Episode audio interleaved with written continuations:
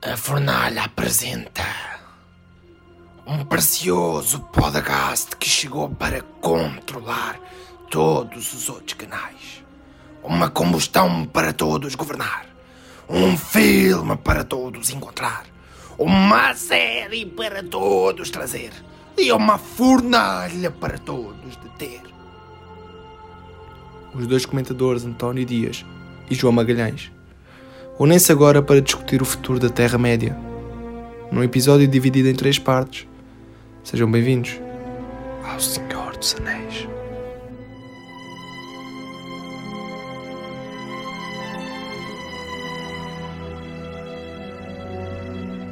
Como é que é, rapaziada?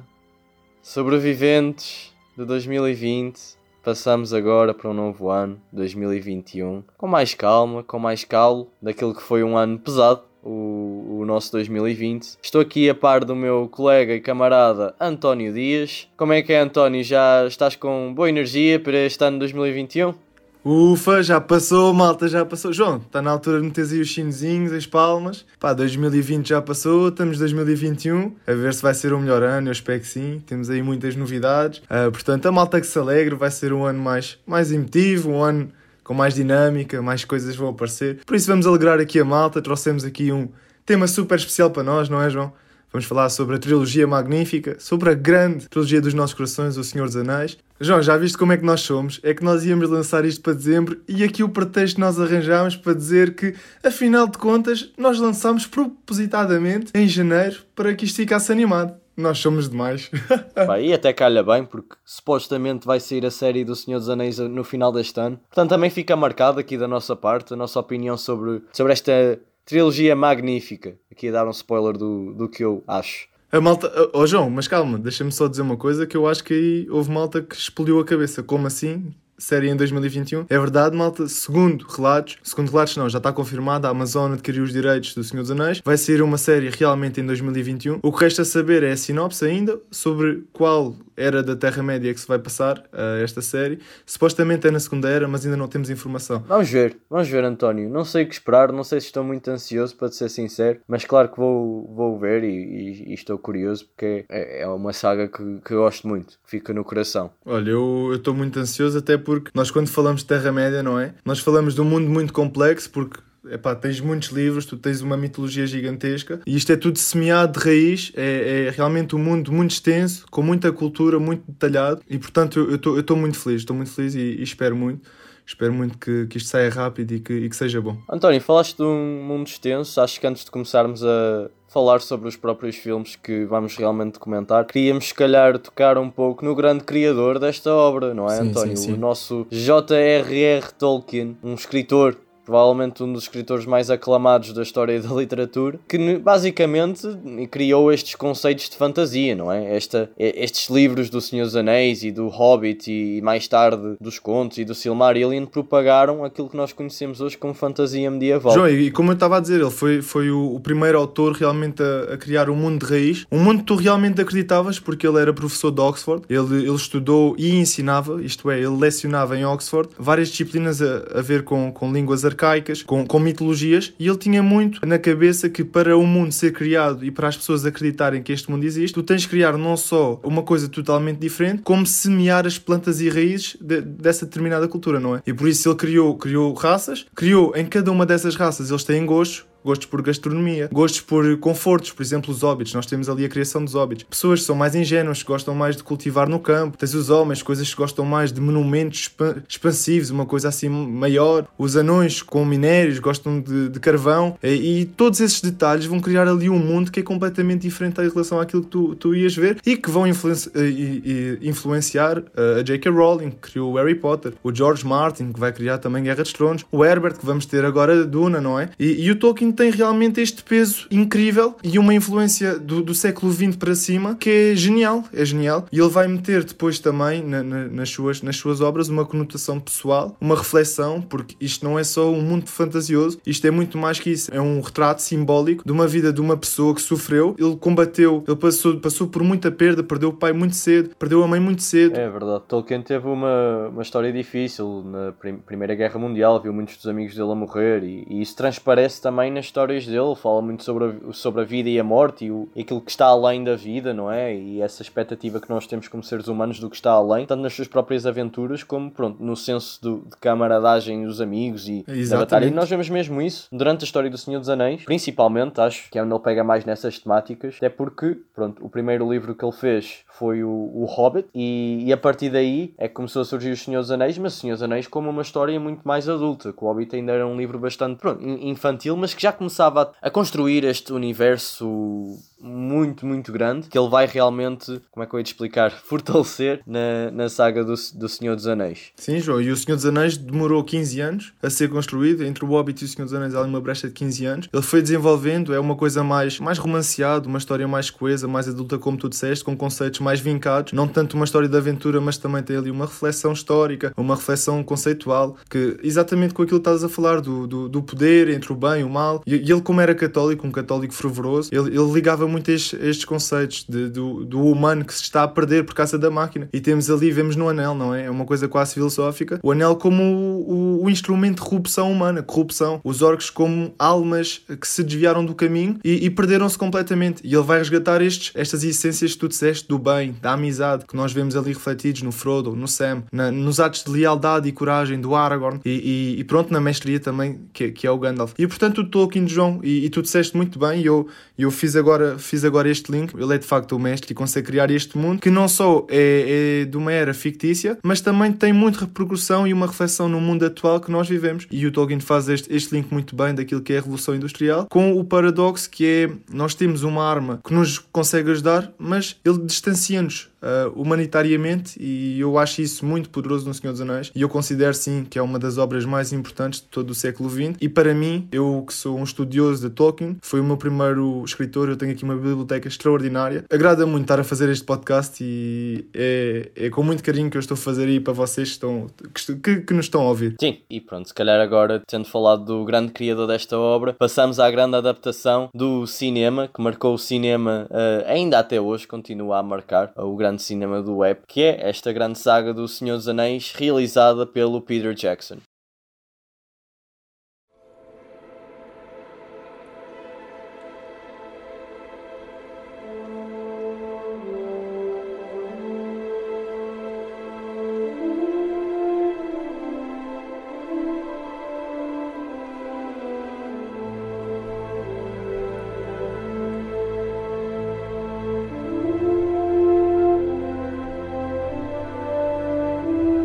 Pois é, malta. Uh, assim, já estávamos, desde que eu e o António começámos este projeto, que, que iríamos falar sobre o Senhor dos Anéis, várias vezes, às vezes não tínhamos ideias e dissemos, pronto, o Senhor dos Anéis há de ser um dia destes, há de ser um dia destes. E eu realmente disse assim, olha, eu, houve uma altura até este ano que revi os filmes todos nas suas versões estendidas e depois nós começámos a fazer outros, outros filmes, etc. E quando chegou ao final do ano disse, não, olha, António, vamos fazer o, o Senhor dos Anéis. O António é, é provavelmente o maior fã que eu conheço de Senhor dos Anéis. Aliás, a gente conhece porque eu vi a crítica dele do Batalha dos Cinco Exércitos do Hobbit e pronto, e foi a partir daí também que começámos a falar. Portanto, o Senhor dos Anéis acaba por ser a nossa primeira ligação e assim sendo é um podcast que nós já queríamos fazer há algum tempo. Eu para, para ver este podcast vi também as versões uh, theatrical, as versões normais que saíram no cinema e pronto, e fiquei com a noção das duas, também vamos acabar por passar um pouco por isso. O Senhor dos Anéis é um projeto que esteve nas mãos do Peter Jackson como realizador, um projeto projeto que ele escreveu inicialmente até tinha pensado fazer como dois filmes, se estou correto. Andou de estúdio em estúdio até chegar à New Line Cinema, que lhe disse: Olha, não, ó oh, filho, fazes três filmes que isto não dá para fazer em dois.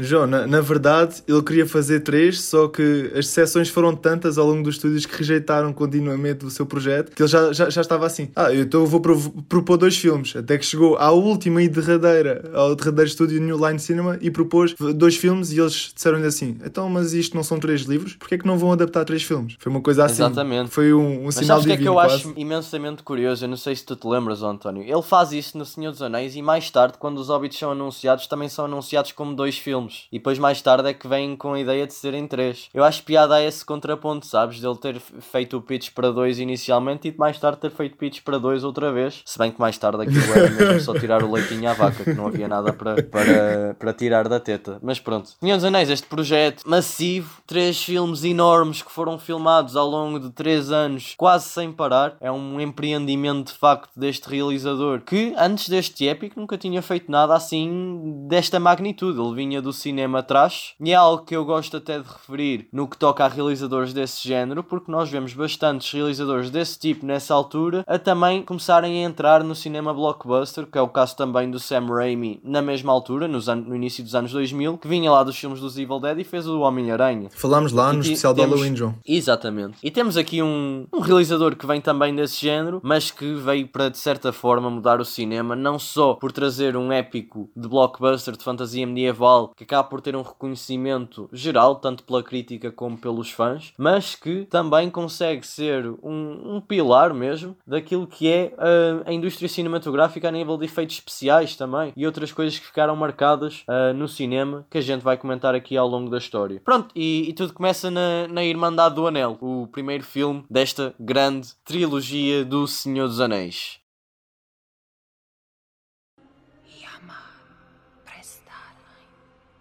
The world is changed.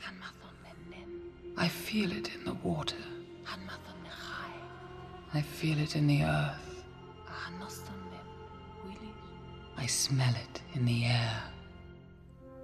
Much that once was is lost, for none now live who remember it.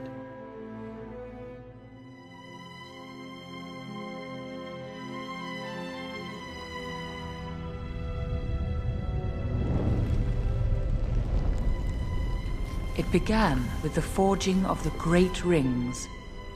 Three were given to the elves, immortal, wisest, and fairest of all beings. Seven to the Dwarf Lords, great miners and craftsmen of the mountain halls. And nine, nine rings were gifted to the race of men who, above all else, desire power. For within these rings was bound the strength and will to govern each race. But they were all of them deceived, for another ring was made. In the land of Mordor, in the fires of Mount Doom, the Dark Lord Sauron forged in secret a master ring to control all others. And into this ring he poured his cruelty, his malice, and his will to dominate all life. One ring to rule them all one Pois é, António. Irmandade do Anel, temos aqui um, um, primeiro filme de uma, de uma grande saga. Os primeiros filmes, na minha opinião, são sempre os mais importantes. Apesar de, às vezes, não são, não, não é, pode não ser o melhor filme para mim, neste, no caso desta trilogia. Contudo, acho que talvez seja o mais importante, porque sem este filme, nada do que vinha a seguir ia funcionar. É, eu, eu, eu gostava, não, eu gostava de dizer que eu, eu concordo com aquilo que tu dizes. O primeiro filme, especialmente num, num filme de fantasia, é sempre importante para logo projetar as personagens, a história, e eu acho que o Senhor dos Anéis faz isso muito bem, pá. Uh, Dão-nos logo ali aquela introdução com a Galadriel. Tu percebes toda a história do Anel, como é que o Anel foi ali parar, como é que ele foi criado. Uh, percebes também as características dos homens, dos elfos, do, do, dos, dos anões. Percebes também as dinâmicas e és logo introduzido depois para Hobbiton. Depois de, daquele, daquela introdução hiper mega sónica, com aquela batalha ali certo. gigante, tu vais ali para, para o paraíso, ou, ou, melhor, para o oásis, porque ali não se passa nada. Quase, é quase como desfasado do mundo. Ali Hobbiton, no Shire, com, com os hobbits, epá, és introduzido ali uma raça de, de hobbits, não é? E, e pronto, eu gostava só de dizer, o, a Irmandade do Anel vai ser a jornada que os hobbits vão fazer para destruir este, este mesmo anel que nós estamos a falar. E, e, pronto, vai ser a jornada um bocado, a Irmandade do Anel, sobre o Frodo e o que é que ele vai fazer com o anel, e eles vão se reunir e vão conseguir constituir ali uma equipa para conseguir até Mordor e, e para destruir, pronto, o, o, um anel, como se diz. João, eu não sei se, se, tu, se tu tens alguma parte favorita desta introdução, ou melhor, até o Shire, mas tu tens aqui dinâmicas muito engraçadas. Tu descobres o Gandalf, aquele feiticeiro mago, assim divertido, que faz fogos de artifício, tu dás logo de caras com o Frodo, dás de caras também com o Bilbo, que te faz uma conexão com anos atrás da Terra-média. Eu, eu não sei, o que é que tu tens a dizer? Tu, tu que trabalhas com filmes, sabes que é tão árduo fazer ali um, uma introdução a um filme e eu acho que neste caso esta obra faz isso muito, muito bem. Eu acho que Peter Jackson faz uma coisa que muita gente esquece de fazer hoje em dia, que é ele dá vida a um mundo que, assim como é muito negro, depois também como tu disseste, demonstra este contraste com algo pacífico na coisa dos hobbits, etc. Ele mexe muito bem com os sentidos do, do espectador, porque nós somos apresentados a, pronto, a esta tal, esta tal ganância do homem e, e, a, e à história do anel e como é que o anel foi, foi forjado e como é que isso tudo aconteceu, mas também temos ali certos frames e certas, e certas pistas de coisas como, por exemplo, a água a correr pelo rio, o vento, essas coisas todas que são, são detalhes pequeninos, mas que servem para uma construção do universo que nos faz, de certa forma, acreditar naquilo que estamos a ver aos nossos olhos e, e achar aquilo um, um, universo bem construído. Eu acho que é essa a maior função que ele tem, é em 5 minutos conseguir apresentar tudo, mas mesmo assim não parecer algo psicadélico ou, ou como é que eu vou te explicar, apressado. É algo que te deixa entrar no universo e depois acalma-te, ok, isto é o que aconteceu há milhares de anos atrás e agora vamos conhecer as personagens da nossa história. E ele de facto, eu acho essa introdução toda por, por Hobbiton extremamente bonita. E não é nada artificial, tempo... não é, João? Nada artificial, é, tudo muito e natural. em pouco tempo tu consegues perceber o que é que as personagens são. Esse Frodo, que é um gajo que está extremamente apaixonado pela, pela sua própria vila, pela vila verdejante, cheia de pessoas simpáticas, pacatas. Pessoas, no caso, hobbits, mas sim, sim. tu percebes o que eu quero dizer. Os homens com pés, pessoas... pés peludos, no fundo.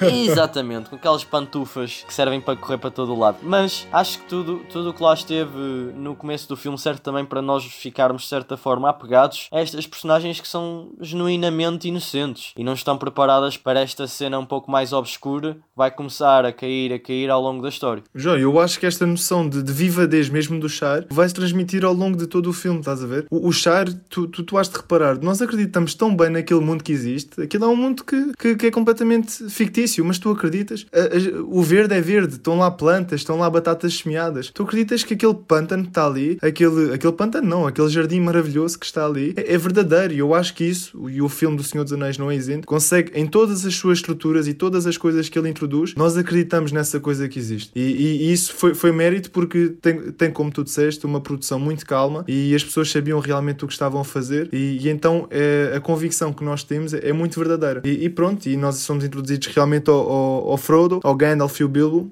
Nós, nós, só aqui, eu, eu, eu relembro-me de parar aí três momentos uh, muito, característicos e, que me marcaram profundamente quando eu era, quando eu era puto, porque O Senhor dos Anéis, pronto, foi, foi um dos meus primeiros filmes favoritos. Mas temos o Fogo de Artifício do Gandalf, que é muito fixe. Uh, tens ali com o Merry e o Pippin. Tens ali também um, o diálogo entre o Gandalf e o Bilbo. O Bilbo já está a ficar velhote, já quer, já quer sucumbir dali, quer novas aventuras, só que ele já está velhinho, já, já não pode tê-las. E, e, e, pronto, tens depois no fim a, a partida do, do Frodo com o Sam uh, para, para o mundo realmente. Eu, eu acho essas três, três etapas muito, muito engraçadas. Não sei, tu aqui, não, não sei se vamos falar muito mais, mas tu tens algum, algum fator de destaque? Eu acho que aquilo, duas coisas que eu gostava de destacar, uma delas até bastante pequena, é, é um pequeno detalhe que durante a festa de anos do Bilbo Baggins, esta personagem que vinha lá do Hobbit e, e, e que ficou com o anel no, durante o livro do Hobbit e ainda o possui neste começo da história, existe ali um momento em que tu vês o Frodo e o Sam e eles estão só numa festa como amigos e o Frodo te diz, ah, vai, vai dançar com aquela rapariga não sei o quê. E são interações que eu acho giro tu veres as personagens enquanto elas estão felizes e ainda livres de problemas antes de as emergires nesta história bué complexa e às vezes confusa que pode ser o Senhor dos Anéis porque acaba por, por deixar com os pés bem assentes na terra. Mais tarde, uma coisa que eu acho muito importante antes desta partida do Frodo e o Sam para fora do Shire para esta jornada do Anel é o peso que o Peter Jackson consegue dar a uma coisa tão pequenina como o Anel. Ele parece pesado quando cai no chão, ele parece, parece mesmo um elemento do mal e ele consegue criar esse suspense extremamente bem, enquanto o Gandalf está ali a dar a missão ao Frodo e depois tu ouves o Sam a ouvir lá fora. Acho que é um suspense muito bem trabalhado. E pronto, e depois realmente partimos para fora do Shire e tens esse momento muito bonito quando o Sam diz ao Frodo que nunca esteve tão longe de casa e há uma espécie de mais um passo, confortante. Mais um passo que, que eu darei e nunca estive tão longe de casa, uma coisa assim.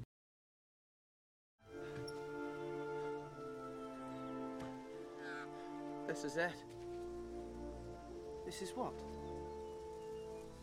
If I take one more step, it'll be the farthest away from home I've ever been.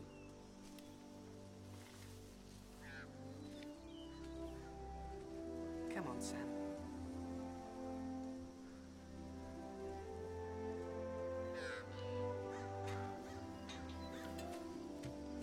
Remember what Bilbo used to say? It's a dangerous business, Frodo, going out your door you step onto the road, and if you don't keep your feet, there's no knowing where you might be swept off to.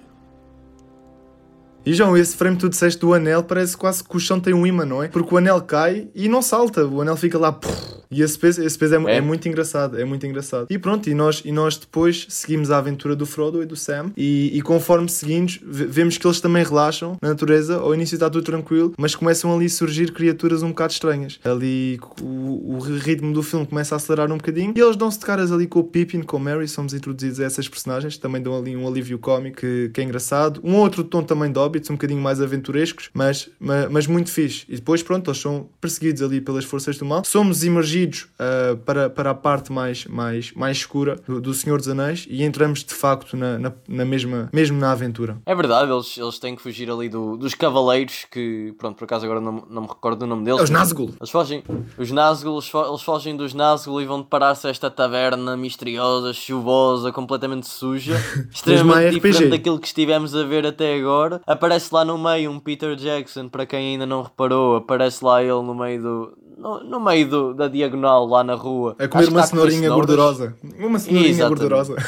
Exatamente. Pronto, eles entram lá na taverna e é aí que nós temos a introdução ao Aragorn. Eles vão lá para procurar o Gandalf, mas ele realmente está desaparecido, teve lá umas tretas com o Saruman. E vemos o Aragorn e a introdução do Aragorn eu acho muito, muito boa, porque é, aquele típico, é aquela típica coisa para quem joga Dungeons and Dragons ou estas quests e, e entras numa taberna e é lá que toda a gente conhece o que está está a passar na Terra-média, é lá que encontras a informação e acontece sempre alguma coisa importante. Portanto, no caso, eu acho esta introdução consegue ser extremamente misteriosa, a forma como ele filma aquilo e, e, e deixa a cara do Aragorn um tanto obscura, ele o, acende um fósforo para acender o cachimbo e tens ali as chamas no cachimbo, iluminar os olhos dele, cria muito suspense e acho que até mais tarde depois para criares essa, fazer essa distinção de um homem que parece um pouco assustador e misterioso para uh, aquele, aquele homem que vai gentil, de certa é? forma ajudar, uma pessoa gentil. E, e para, quem, pronto, para quem depois leva a referência lá no Shrek com o gato das botas, aquilo é praticamente a mesma coisa que eles fazem. Um, com o jogo dos olhos e na escuridão. Também é, acaba por ser influenciado pelo Senhor dos Anéis nesse aspecto. E, e o Viggo Mortensen a dar um show porque ele entrega muito bem o papel. E nós, e nós como acompanhamos os filmes do Senhor dos Anéis, parece que este personagem cada vez ganha mais personalidade ao longo, ao longo, ao longo das, das revisitações, porque nós ao início, pronto, o Legolas, o Legolas é fixe, era muito fixe, fazia ali aquelas acrobacias acrobacias, mas não, o Aragorn entregou-se mesmo de carne e osso. Tu vês que ele domina, domina ali a mestria da espada, mas não só tem, consegue transmitir ao espectador uma emoção e uma tranquilidade que tu, apesar de ele ter este, este momento ameaçador, tu ao longo do filme ele convence logo. Não, este, este homem, homem de respeito, ponto. Uh, e, e, é muito fixe tu acompanhares esta personagem. Pronto, e, e, o Aragorn, no fundo, vai ser o tutor destes hobbits, vai ser quem os vai dirigir. Uh, à, à Bem-Ventura e, e, pronto, eles vão. Uma cena muito gira que eu gostava ainda de referir com, com o Aragorn, desculpa, João, agora lembrei-me. É a parte que, que eu sei que tu também gostas, que há ali uma confusão entre os Cavaleiros Negros quando entram em Bree e, e espetam as facas na cama e tu pensas que aquilo são os hobbits e não, faz aquela transição, aquela maneira de montagem que eu, que eu, que eu, que eu acho muito, muito fixe. E... E, e nesse aspecto o Peter Jackson consegue trazer não só o medo das personagens principais e uh, aquele suspense enquanto elas estão à espera e o suspense no, no espectador espectador, mas ele também te deixa ver o medo nas pessoas na taverna, as pessoas a fechar as portas, o, o velhinho encostado à cama enquanto Tudo os cavaleiros pesado, é? passam atrás dele. É, é, e eu acho que isso dá outra vibe ao mundo, dá, dá outro olhar para, para a Terra-média. Eu acho isso extremamente interessante para não parecer um pouco vulgar, ele consegue realmente dar ali algo extra. A eliminação, eu acho que a eliminação, apesar de às vezes ser muito pacata, muito tranquila, muito natural, por vezes tu, ele consegue transmitir também este, este teor que é assim mais de suspense, mais de terror, com as coisas mais negras, e eu acho que o Peter Jackson consegue transitar muito bem entre momentos de alegria e momentos de suspense e terror, e ele faz, faz isso mesmo muito, muito, muito bem. Mas pronto, nós depois somos ali caminhados pelo Aragorn e, e temos ali o, o Aragorn, o, o confronto do, do Frodo com, com, com o rei dos Nazgûl. Ele é transpassado ali por uma lança e, e depois passamos ali para o Rivendell. Eu não sei se. É, esta introdução de, de Rivendell é, é, é, outra parte distinta da Terra-média. É, lá está, esta coisa que o Peter Jackson faz de cada ponto da Terra-média parecer uma coisa nova e muito característica à medida que ele vai introduzindo as sociedades. Acho que é um ponto em que a história de certa forma emerge e traz-te de certa forma. Estás, não estás a meio do filme, mas estás já há mais de uma hora de, de filme um, e ele traz-te ali, reúne os humanos, os anões e os elfos à volta de um conselho para realmente decidir o que que é que vai ser feito deste anel, como é que nós vamos decidir de certa forma o futuro de, pronto, da população da Terra-média. Está tudo nas mãos daquelas pessoas à volta daquele conselho e é nesse momento que no meio de soldados e guerreiros e, e elfos, um, um hobbit um halfling pequenito no meio deles todos se levanta e diz que ele leva o, o próprio anel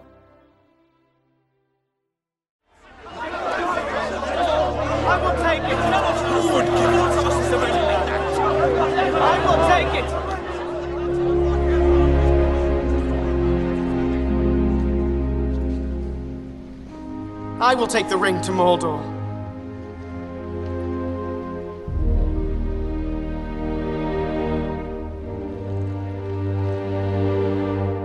Though I do not know the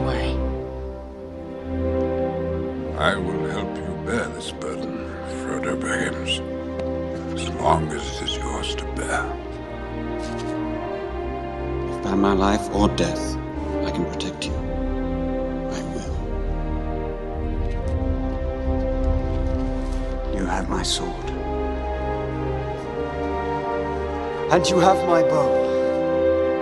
And my axe.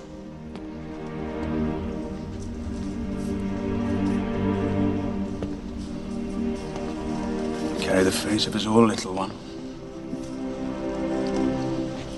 If this is indeed the will of the Council, then Gondor will see it done. Mr. Frodo's not going anywhere without me. No, indeed, it is hardly possible to separate you, even when he is summoned to a secret council and you are not. Wait! We're coming too! We'll have to send us home tied up in a sack to stop us. Anyway, you need people of intelligence on this sort of mission. Quest. Thing. Well, that rules you out, Nine companions. So be it.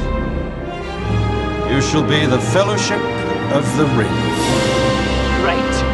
Então, mas pronto, nós temos ali a Irmandade do Anel criada e, e pronto, João, eu gostava de ressaltar que nós temos ali um personagem muito fixe que vai ser desenvolvido ao longo do filme que se chama Boromir. É o nosso querido Eddard Stark, de Guerra dos Tronos, e ele apresenta ali uma dinâmica diferente de todos os outros elementos do grupo porque ele apresenta uh, uma dualidade enquanto de tu seres uma boa pessoa, mas ao mesmo tempo tu teres uh, a tentação de, de, de teres um objeto que consegue salvar o teu povo. E ele carrega sempre este fardo e eu acho que, que isso é bastante interessante porque nenhum outro personagem durante estes filmes é desenvolvido dessa maneira. Eu, eu acho que é, que é ali uma tentativa de tornar não, não, não só as coisas claro e escuro, estás a ver? Fazer ali o, o ponto intermédio e eu acho a tentativa do, do Peter Jackson de fazer isso muito, muito audaz. Sim, Sim, é, é, talvez a personagem, uma das personagens mais interessantes deste primeiro filme. É uma personagem que eu sempre que revejo fico mais interessado na parte do Boromir, porque eu acho que quanto mais uma pessoa fica madura a ver o Senhor dos Anéis, pelo menos nós crescemos desde crianças a ver o Senhor dos Anéis e já não éramos adultos quando vimos pela primeira vez, acho que começamos a focar, como tu disseste, noutras coisas na parte da história. Eu sempre que vejo o Senhor dos Anéis foco numa personagem diferente agora, porque o filme é tão grande que tu acabas por, sei lá, ficar um pouco mais uh, agarrado a certas personagens na história. Eu acho que no que toca às personagens deste filme, o Boromir é mesmo a mais interessante a nível de personalidade, porque lá está, ele tem essa dualidade, apesar de aparecer literalmente no meio da história. Fica naquela de tu às vezes achares que ele é um bocado mau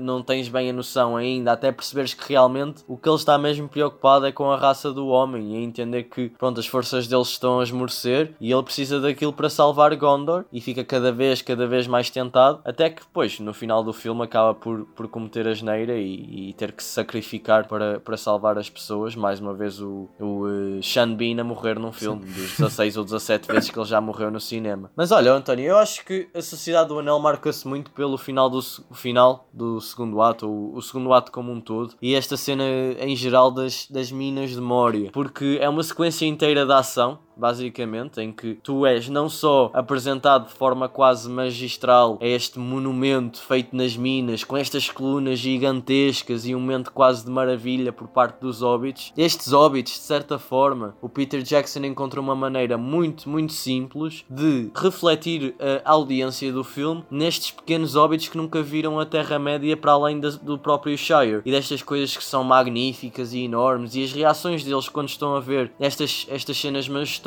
acabam por ser a nossa própria reação a ver o pronto o quão incrível estes cenários da Terra-média que o Peter Jackson e a equipa do Senhor dos Anéis conseguiram trazer à vida. Olha, essa é uma das cenas que me deixa arrepios até hoje. João, eu sempre que vejo esta cena eu penso, ai oh puto, como é que eles fizeram isto? É mesmo aquela coisa quando o Gandalf levanta o bastão, ilumina toda a fortaleza ali de Casa Doom, que é Moria, e tu vês a imensidão daqueles portões, os salões que, que, os, que os anões que conseguiram criar. Pá, tu vês ali aquela beleza, é uma beleza genuína do, do, do filme eu, tu, tu olhas, aquilo é muito diferente do que fizeram e o Senhor dos Anéis também tem esses méritos, porque consegue. Nós, nós fomos apresentados ali a Rivendell, que tem uma arquitetura completamente distinta, fomos apresentar a Hobbiton, uma coisa completamente distinta, e, e, é, e é de cair o queixo porque é tudo muito fixe, mas depois eles chegam aqui a Moria com, com um cenário tão diferente, epá, e tu sentas-te na cadeira e como é que eles fizeram isto? E, e é outra coisa, porque o filme já tem 20 anos, João. O filme já tem 20 anos. É, é, é uma coisa extraordinária. O filme envelheceu é, extremamente bem.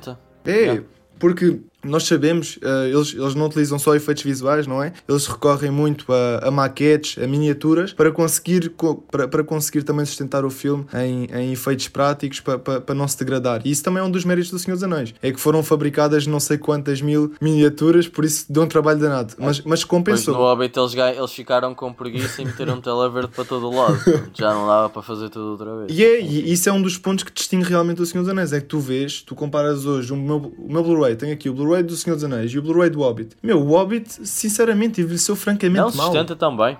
Não, não. Tu vês a batalha dos 5 exércitos, aquilo parecem bonecos de plasticina a lutar uns contra os outros. João, e tem quanto tempo? na minha opinião.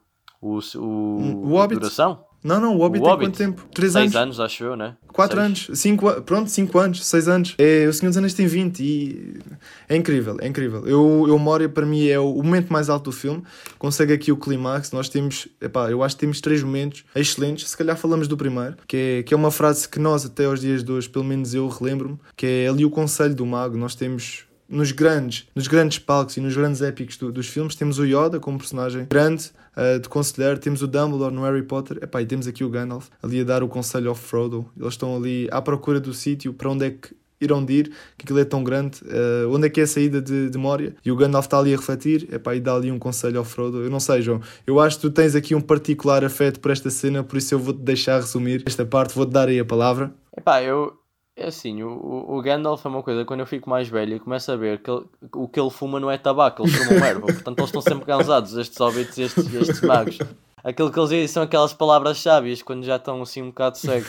Opa, acho uma cena muito bonita.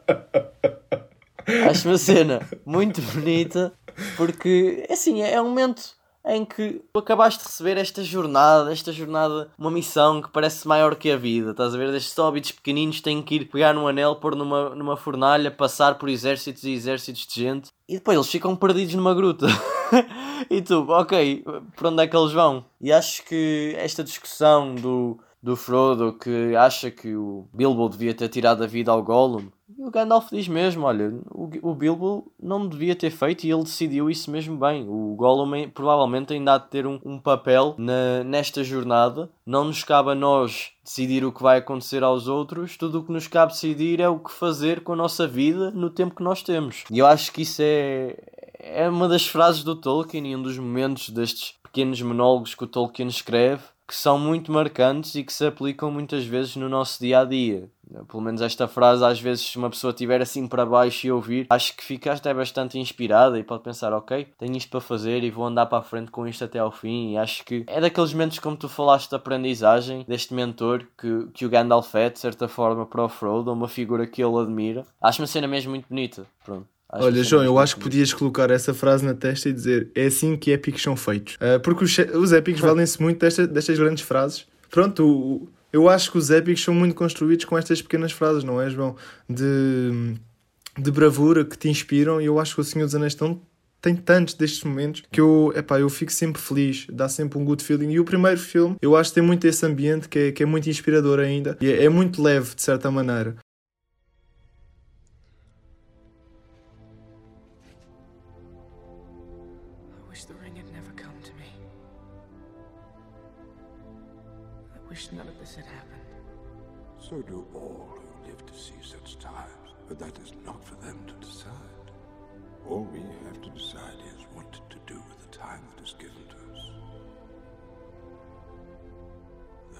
Forces at work in this world, Frodo, besides the will of evil. Bilbo was meant to find the ring, in which case you also were meant to have it. And that is an encouraging thought. Mas pronto, nós falámos esta, esta é uma das principais uh, partes do filme que nós gostamos muito, mas já em Moria existe outras, temos ali a luta com o Troll, que eu acho que o Troll está muito fixe. They have a cave troll. They have a cave troll. E, pro, e depois o, o, o, Frodo é transpassado por uma lança de javali, Epá, e pelas surpresas das surpresas ele, ele não foi transpassado, tinha ali uma, um, um colete mithril. Malta, imaginem, estão a ver uma bomba nuclear se, se, eu utilizasse um colete mithril, a bomba nuclear não me, não, não me atingia. É mais ou menos isso, não é? Mais ou menos Epá, isso. Acho, acho que sim, acho que sim. Eu, para mim, o, o, o, maior momento desta parte toda é mesmo a morte do Gandalf, a batalha contra o Balrog. Acho que até hoje sustenta, é impressionante como é que aquele, efeito especial ainda se mantém tão incrível. Mas, acima de tudo, é um momento emocionalmente marcante na história. Este mentor nós, como tu falaste muito bem, nós tivemos a ver ao longo desta jornada grande, que morre para de certa forma salvar uh, a Irmandade e manter esta missão que eles estão a ter. Acho a cena que ele morre muito impactante. Tem uma das falas mais marcantes do cinema: o You shall not pass. Tum. You shall not pass! Depois aquilo, o Peter Jackson faz uma cena que eu gosto muito, que é, ele consegue intensificar as emoções das personagens com montagens em câmara lenta, mas ele não as faz de forma caricata, elas estão muito bem marcadas na, na questão emocional em si, percebes? Ele escolhe muito bem quando fazer estes momentos para impulsionar a emoção do espectador. E eu acho que ele, nesse aspecto, é dos poucos que consegue fazer isso. João, não é aqueles slow motions à, à Snyder Cut, eh, à Zack Snyder, não é? É sim, eu gosto desses slow motions, mas, mas já, não tem aquele, aquele impacto, aquele sabor extra, estás a ver? É mesmo só para o estilo, o Zack Snyder, digo eu. Não, mas como tu referiste bem, eu acho que esse, esse momento é muito emocionante, até porque nós vimos de uma sequência cheia de, de uma, banda, uma banda sonora que é excelente, do Howard Shore, muito, com muito ritmo, muita pujança, e de repente ele cai e fica tudo em silêncio, epá, e sobe ali um tom mais melancólico, com, com entoações élficas, e tu vês quando eles saem ali da mina, o Peter Jackson, em vez de, epá, sei lá, focar-se no conjunto, não, foca na, na, cara de cada personagem e o efeito que isso teve uh, em cada um deles. Temos ali o Boromir, que, que fica, epá, fica arrasado também. Temos ali o, o Gimli, que é uma pessoa assim mais crua, mas é pá, está a chorar e o Legolas sustenta-lhe a cabeça a chorar com ele. E acho que tu falaste do Gimli é um momento extremamente pesado para ele, porque ele vê de certa forma parte da raça dele morta, dizimada, ao primo dele Exatamente. morto, e depois ainda por cima disso ainda vê o Gandalf a morrer à frente dele. É. Acho e... que Acho que as pessoas não pensam muito nisso, mas o Gimli sofreu muito aí. o Gimli aí sofreu. Não é só o primo, não é só o Balin. É o Balin e o. Epá, e a malta toda que ele conhece. Não, e o Nori, que também era parente dele, que aparece também no Hobbit. Pois. É o gajo com o livro, mas exatamente. Uh, é, é, é, de facto, é pesado, mas eu acho que dessa parte, uh, a cena que eu acho mais característica é o olhar do Frodo. Epá, ele, quando ele aparece, quando ele vira a cara, com uma lágrima no olho, com a cara todo, completamente abatida, todo desnorteado, é, aquilo, aquilo chega-me ao coração, sabes? É uma cena que eu digo, sim senhor, uh, o Senhor dos Anéis é uma fantasia, mas isto é uma fantasia diferente, porque epá, chegaram umas emoções, e se o filme se quer suster, não se pode suster só pelos efeitos visuais, tem que haver realmente um trama uh, emocional muito forte e, e o Senhor dos Anéis Concordo. tem isso e o Senhor dos Anéis tem isso e por isso é que é, por isso é, que é aquilo que é, não é? Claro. E... Não, é assim, e e certamente que continua a sustentar-se porque eu ainda este ano tinha amigos que não tinham visto e vimos o filme todos juntos e eles adoraram. Portanto, claro. continua, continua a manter-se como, como um dos grandes filmes do cinema. Tens Dito ali... isso, tens ali aquele momento que eles vão aos elfos e tens uma parte mais ali dos cânticos para, para o Gandalf e uma parte um pouco mais fúnebre. Marca tal muito bem aquela questão que já falaste do Boromir e essa dualidade quando, quando vês que a Galadriel tens essa introdução também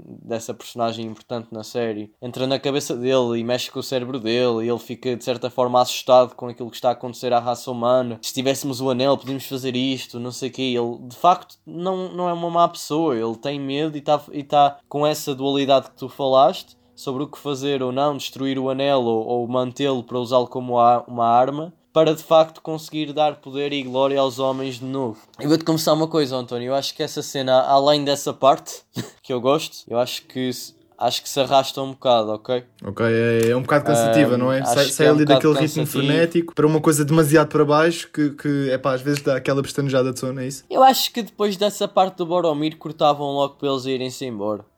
um, eu entendo.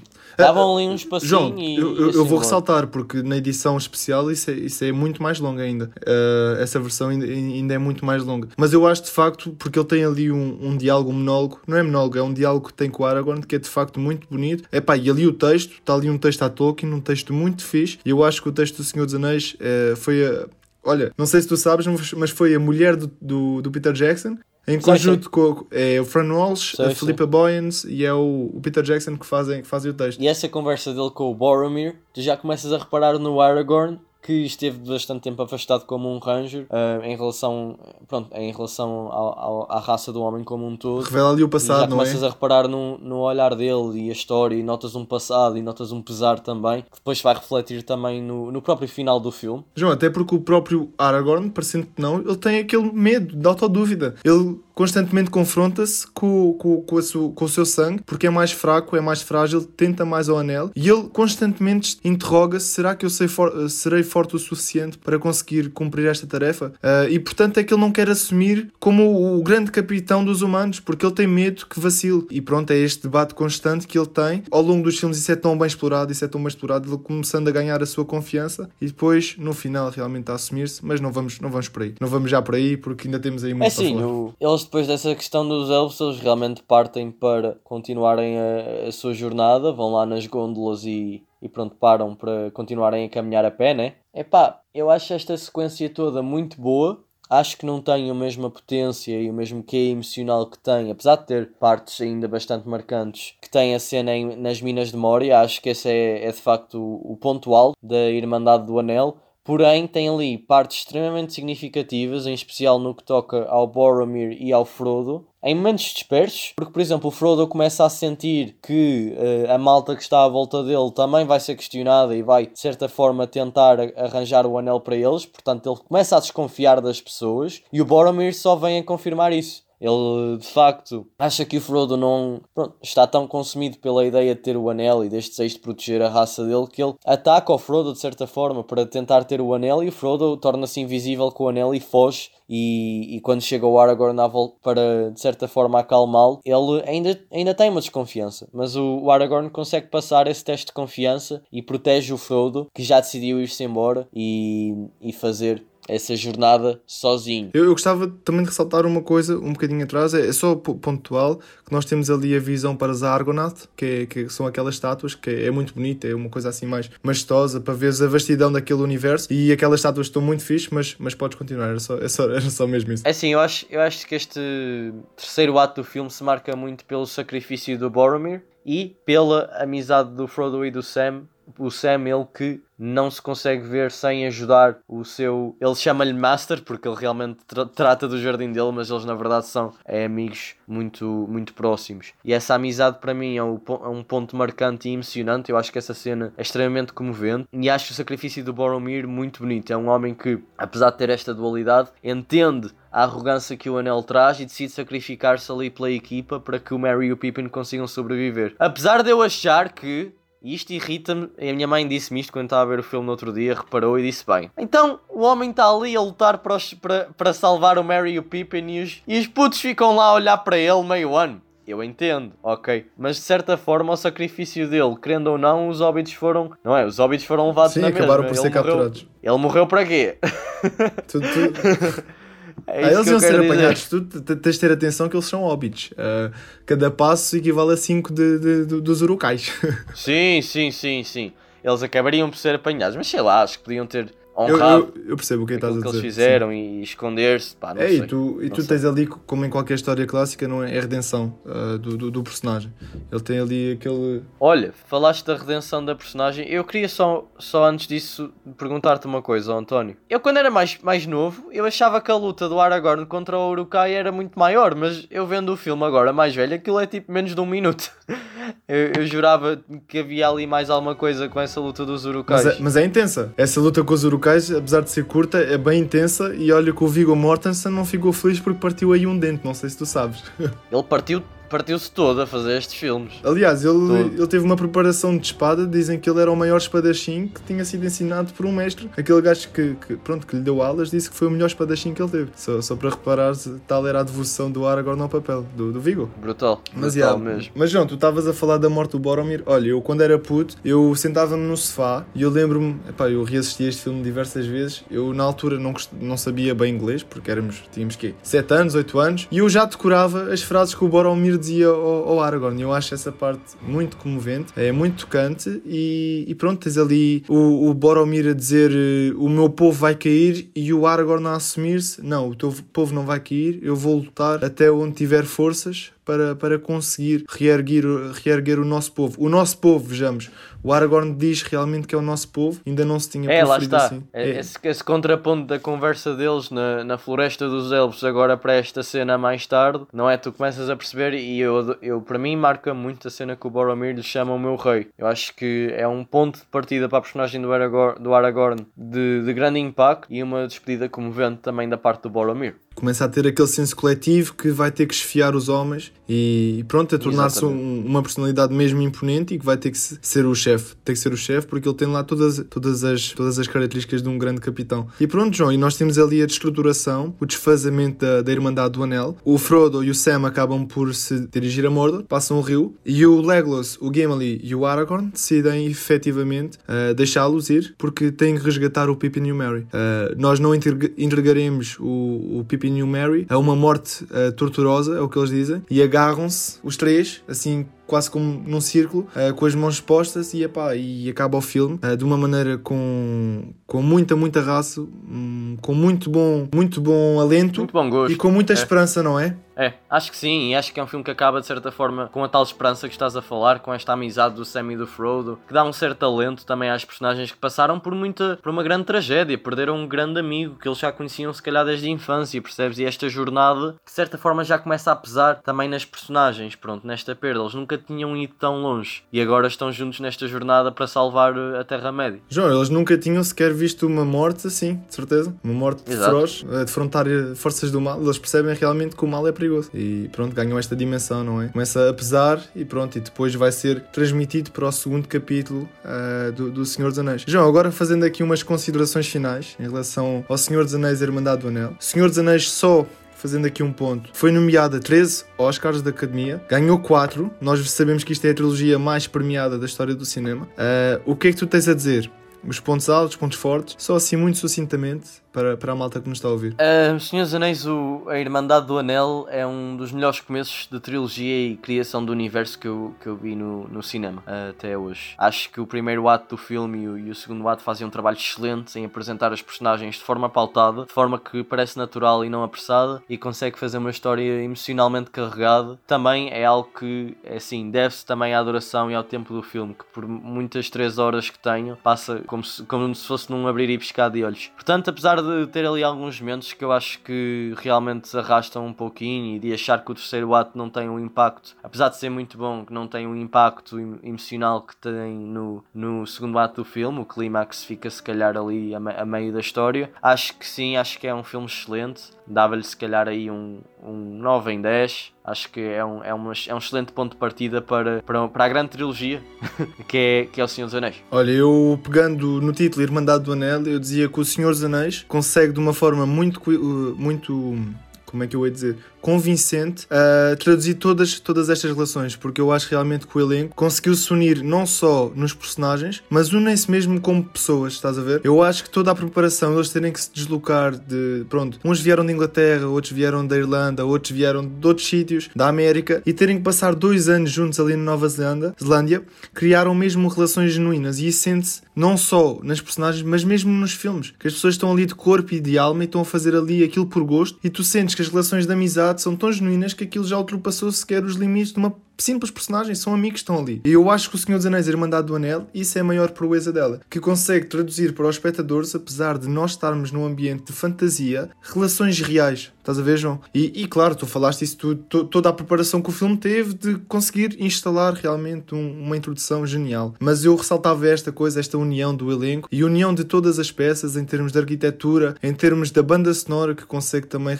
traduzir tão bem estes vestígios deixados pela Terra-média, que tem uma função não só mística, mas também uma função histórica, e eu acho que isso é importante. Nós acreditamos que aquele mundo não existe de agora, existe há 3.500 anos atrás. Há ali vestígios anteriores, e portanto eu acho que a Irmandade do Anel consegue fazer isto na perfeição. Na perfeição. Ótimo. Quanto é que lhe dás, António? Notinho. João, eu tenho que ser justo comigo próprio e vou dar um 10 em 10 à Irmandade do Anel, porque. Ah, 10 em 10! Eu, eu vou ser franco, eu tenho que ser franco, pá. 10 em 10, muito bem, muito bem. Solta a sequela!